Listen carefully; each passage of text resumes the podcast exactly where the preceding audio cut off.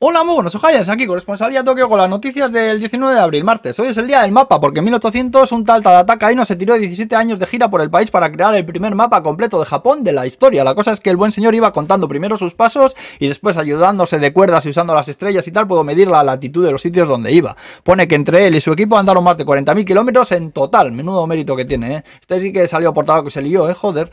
Eh, bueno, vamos al regaliz. Hemos tenido un terremotico esta mañana, 5,3 en Ibaraki. Ya os digo que últimamente está la cosa ¿eh? También se ha dado el visto bueno al uso de Novavax, una vacuna japonesa para el COVID. Eh, por cierto, que no parece que tengamos séptima ola en Tokio o Osaka a pesar de los Hanami, los casos están disminuyendo. Eh, luego, 7 de cada 10 japoneses apoyan seguir con las sanciones a Rusia y ayer subastaron la primera recogida de té verde en Shizuoka y resulta que se batió el récord llegando a pagar casi 2 millones de yenes por kilo de hojas.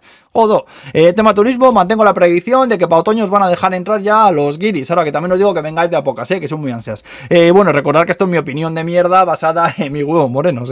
lo que sí que es real es que ahora mismo se siguen dando visados de estudiantes y trabajo y que están dejando entrar a familiares de primer y segundo grado de residentes. Es decir, que si alguien se quiere hacer pasar por mi tío de Hernani para venir, mientras me traigas pipas y te veo de mortadelo, yo a tope con la farsa, ¿eh, tío Pachi? ¿Qué tal la tía? ¿Todo bien? ¡Apa ahí!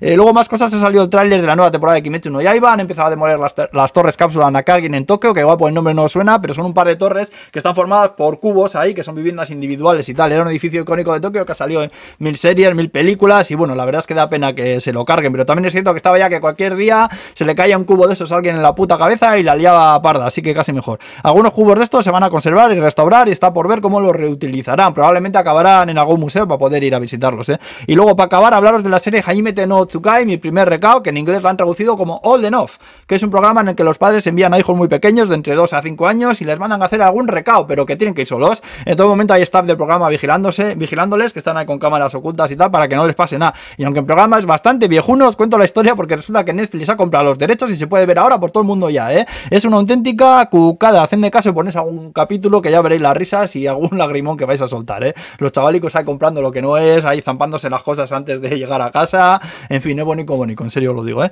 Y bueno, ya estaría. Ahora, señores, que el martes os sea también bonito a vosotros. Agur, me da tiempo de... Uh,